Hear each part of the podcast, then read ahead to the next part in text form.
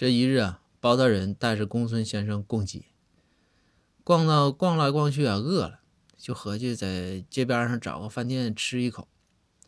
路过一家米线店，这包大人一看，一看招牌“过桥米线”，然后一看呐，这个门外就写着“米线四元啊，过桥米线十元”，这价格表都写的清清楚楚啊。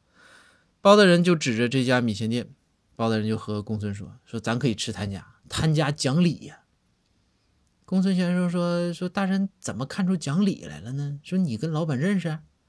包大人说：“不认识。”啊。然后公孙说：“那为啥你能看出讲理来呢？”包大人就说：“说你看，你看他那个价格啊，价目表，米线四元，过桥米线十元，不合理吗？”公孙先生说：“说大人这哪合理啊？这这过桥米线比米线贵了六块钱呢。”包大人说：“对呀，你看，多出那六块是过桥费吗？